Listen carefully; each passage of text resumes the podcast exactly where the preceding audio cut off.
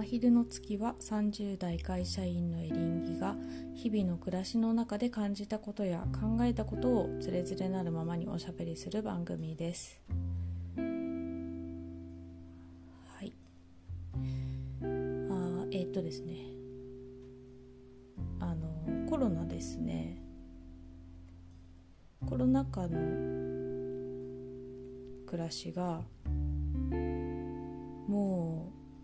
1年と9ヶ月くらい1年と8ヶ月くらい続いている現状ですけれどもまだまだ続きそうだなということで最近あるツイートだったり日々の会話だったりで強く感じることがあったのでその話をしてみたいかなと思うんですけど。1つ目っていうのがあのツイッターを見ていてタイムラインに流れてきてた。私が直接フォローとかしてない誰かのツイートが目に入ったんですよ。で内容っていうのはとてもシンプルで今年もっていうか今回もなのかえっ、ー、と参観日っていうのかな？参観日。ちょっと表現詳しく覚えてないですけど今日今年も今回も参観日はないよと。見に行けないまま大きくなっちゃうよと。おそらく保育園幼稚園とか結構小さい子供のいるお母さんのツイートだったんだろうなと推測するんですがその子供の成長は早いのでコロナでいろいろ何もできないっていう風になる時間がまあこれからねどれぐらい続いていくかっていうのも予測がつかない中で子供がどんどん成長していってしまうのが悔しいとか悲しいとか寂しいとかそういう思いを読み取ったんですね。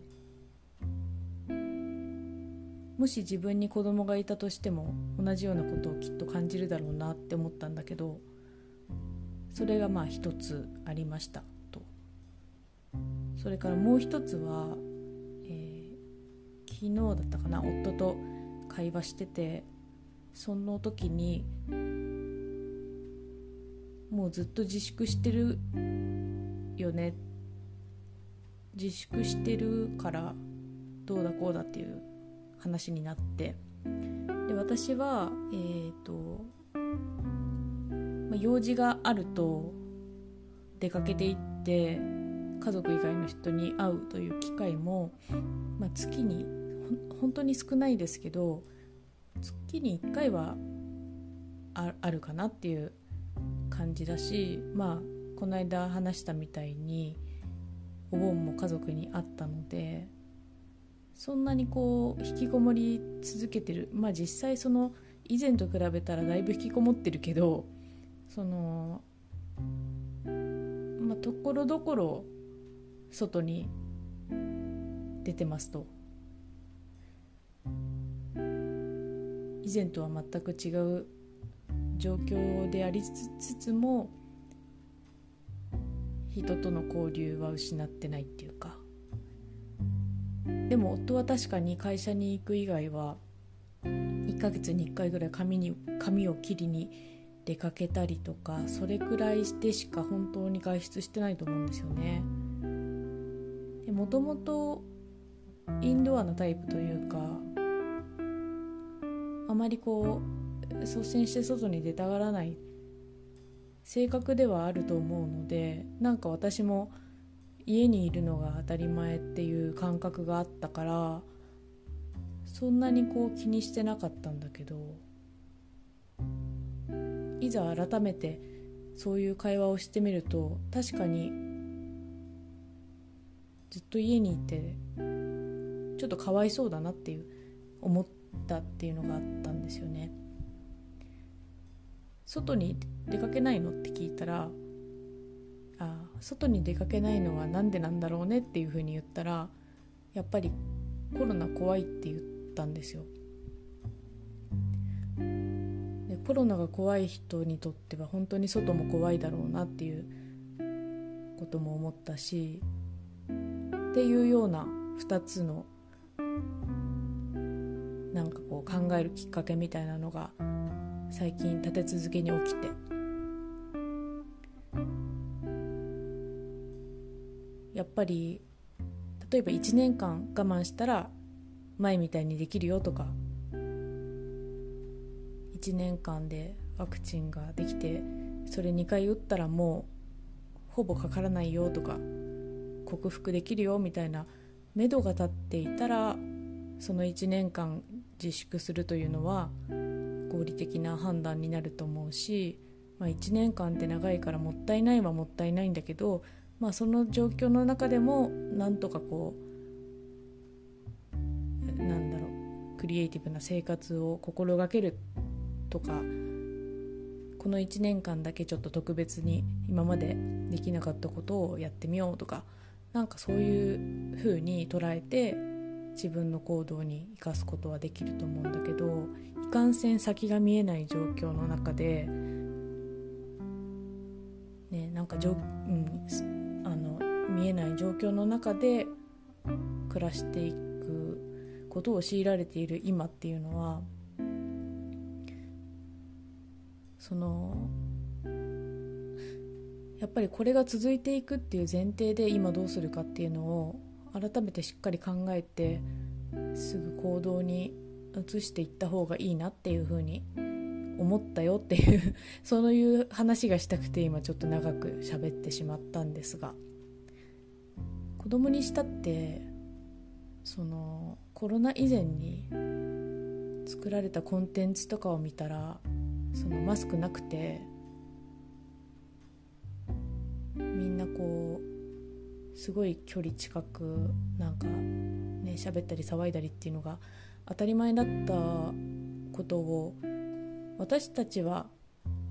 もちろん早くああいう風に戻りたいなって思うんだけど小さい子供たちなんかはもうそういうの例えばテレビとかで見た場合ファンタジーだよね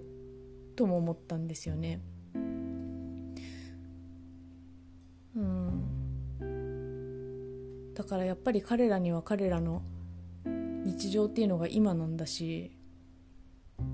うん、こういうツイートもありましたその今って学校で給食食べる時に孤食孤独の子に食で孤食をしていてその例えば班の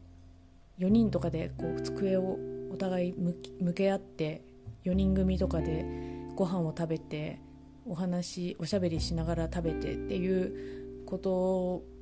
したことのない子供もねいるわけであいこういう風に食べてたんだよってお母さんが言うと「え孤食じゃないの?」ってなんかこう反応が返ってきてっていうようなことをツイートで見かけたりとかもしたんですけど、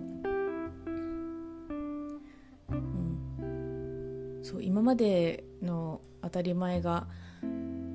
思い出せる私たちにとってはそうなんだけどそれを知らない子どもたちをこれからどういうふうにね、いろいろなことを経験したりとかさせてあげられるのかなっていうことも思ったりとか。そう。思考えるんですよね。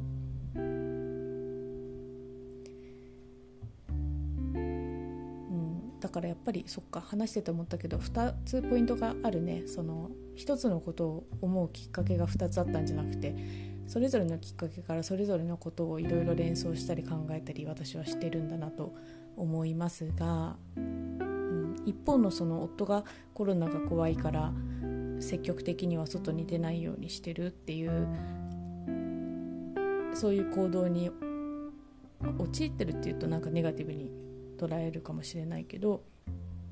そういうふうにしてるっていうことに関してはなんだろう本当に怖いと思ってる人を外にねあの引きずり出していくっていうことはもちろんしないんだけど私に関してはそのなんだろう。怖いし自分がかかってなんか家族とかに心配かけたり迷惑かけたりとか下手したらこう重症化して死ぬとかそういうことになるっていうことを想像したした場合に怖いっていうのはあるんだけどでもやっぱり一方でその大丈夫でしょっていう楽観的な自分も一方にはいてその怖がってるつもりになってないとなんか羽目を外してしまいそうな自分もいて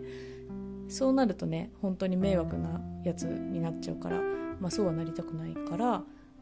コロナ怖いなって口に出したりとか書いてみたりとか話してみたりとかして今の状況怖いですよっていうのを自分の脳を騙してるみたいな状況なんですけどそうだからそれぞれいろいろ思うし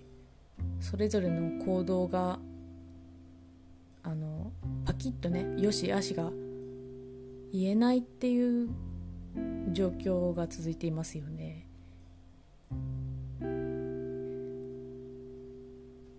そうだとしても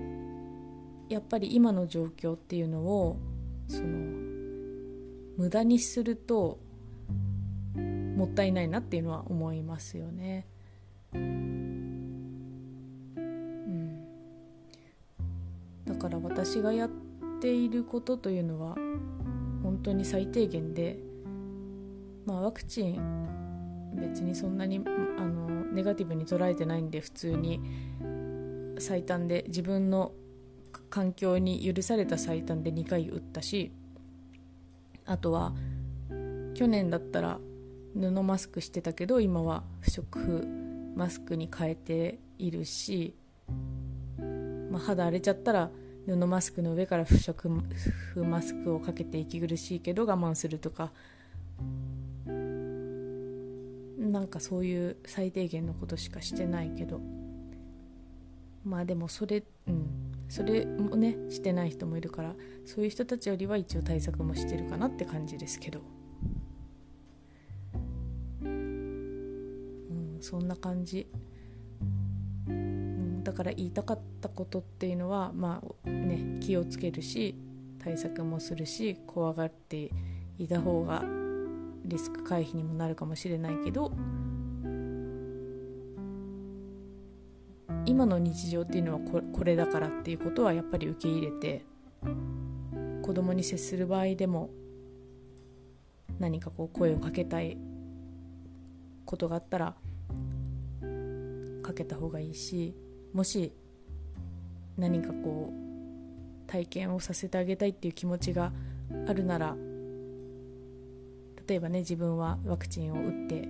子供からもしねウイルスが来たとしても重症化しないっていう風にできる限りの対策をしたり、ね、その上でできることをするっていうするのがいいのかなっていうのをね今思っています。はい。まとまらない話をするのは得意でございます。ね。はい。それでは。この辺で締めますがまた何か話したいことができた場合にはここで独り言を喋ろうかなと思います。はい。それではまたお会いしましょう。さようなら。